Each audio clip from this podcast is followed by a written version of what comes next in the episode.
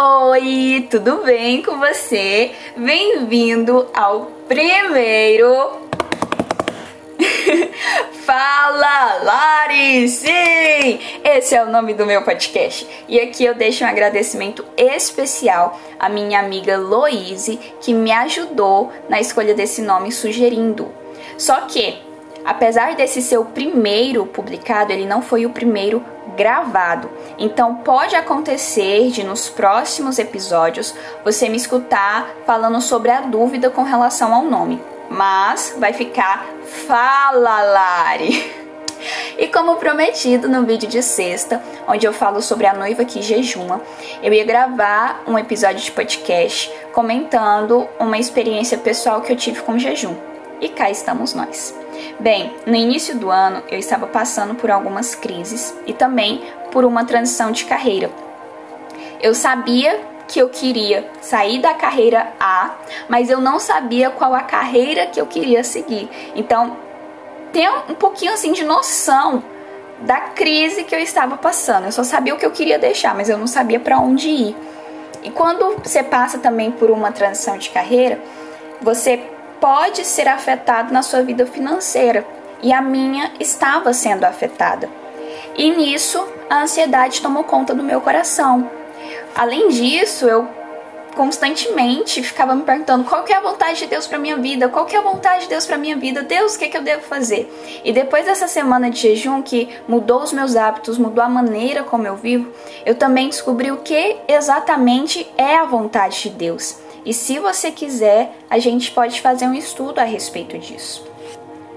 Mas além disso, eu, por conta da ansiedade, comia muita besteira, certo? Eu comia muito, eu precisava estar mastigando o tempo todo para me livrar daquela ansiedade. Não digo nem me livrar, porque aquilo não me deixava livre da ansiedade, só fazia com que ela fosse descontado no ato de mastigar. Se alguma das minhas amigas estudantes de psicologia estiverem me ouvindo, me digam: isso poderia ser considerado uma fome nervosa? Não sei.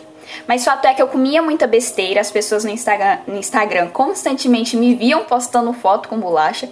E o pior, quando eu estava ansiosa, eu fugia da presença de Deus. Eu fazia orações muito rápidas, porque eu sabia que se eu passasse muito tempo ali orando, muito tempo, eu tô falando assim, 10, 15 minutos. O Senhor ia dizer para eu ficar calma. para eu não me preocupar, para eu descansar. Só que eu não queria ficar calma, eu queria ficar preocupada. E eu não queria descansar, eu queria uma solução. Eu queria o um controle, eu queria saber qual o próximo passo a tomar. Então, minha situação não estava tão favorável assim. Mas lá na igreja, na nossa mocidade, nós dividimos o mês pelos líderes e cada líder ficou responsável por uma semana para liderar o jejum. E a minha semana de liderar o jejum chegou. E então eu me vi diante da seguinte situação: caramba, eu não posso mais comer o que eu estava comendo. Eu não posso mais descontar a ansiedade na comida. O que que eu vou fazer agora? Porque estou de jejum. Então eu fui orar.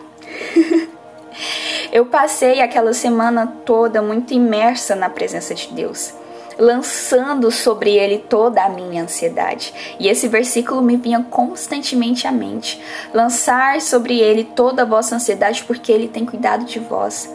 Aquietai-vos e sabeis que eu sou Deus. Então eu fui pouco a pouco me livrando daquele peso, daquela falta de confiança. Eu fui querendo depender de Deus. E quando eu falo para você depender de Deus, nós precisamos entender que a fé que nos salva não é só acreditar que Deus existe ou acreditar que Deus criou o céu e a terra e fez mais aquilo ali. Não. A fé que nos salva é a fé que nos faz depender do Senhor. É a fé na qual eu me lanço nos braços de Deus e confio e descanso.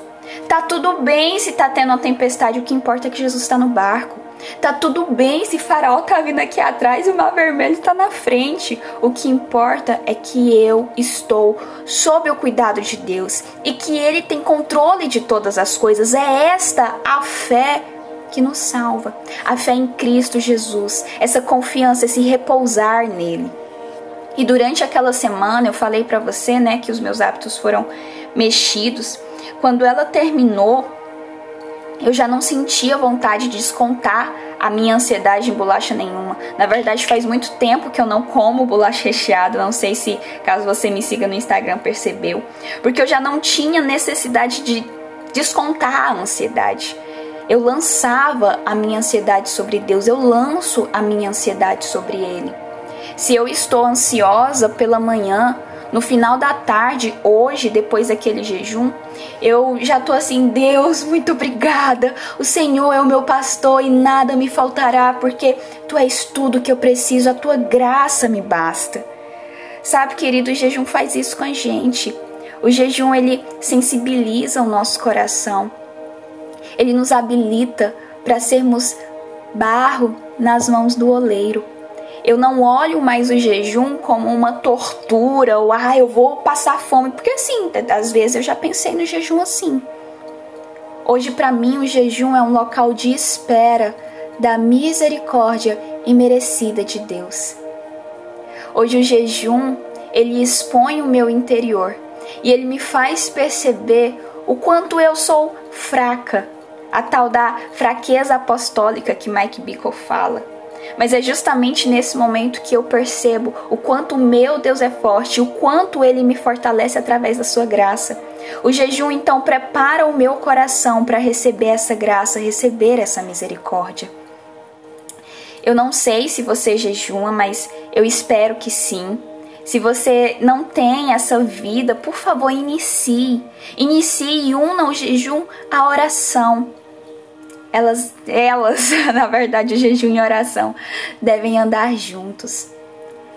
Porque quando você e eu jejuamos, nós nos aproximamos do pleno cumprimento das promessas de Deus.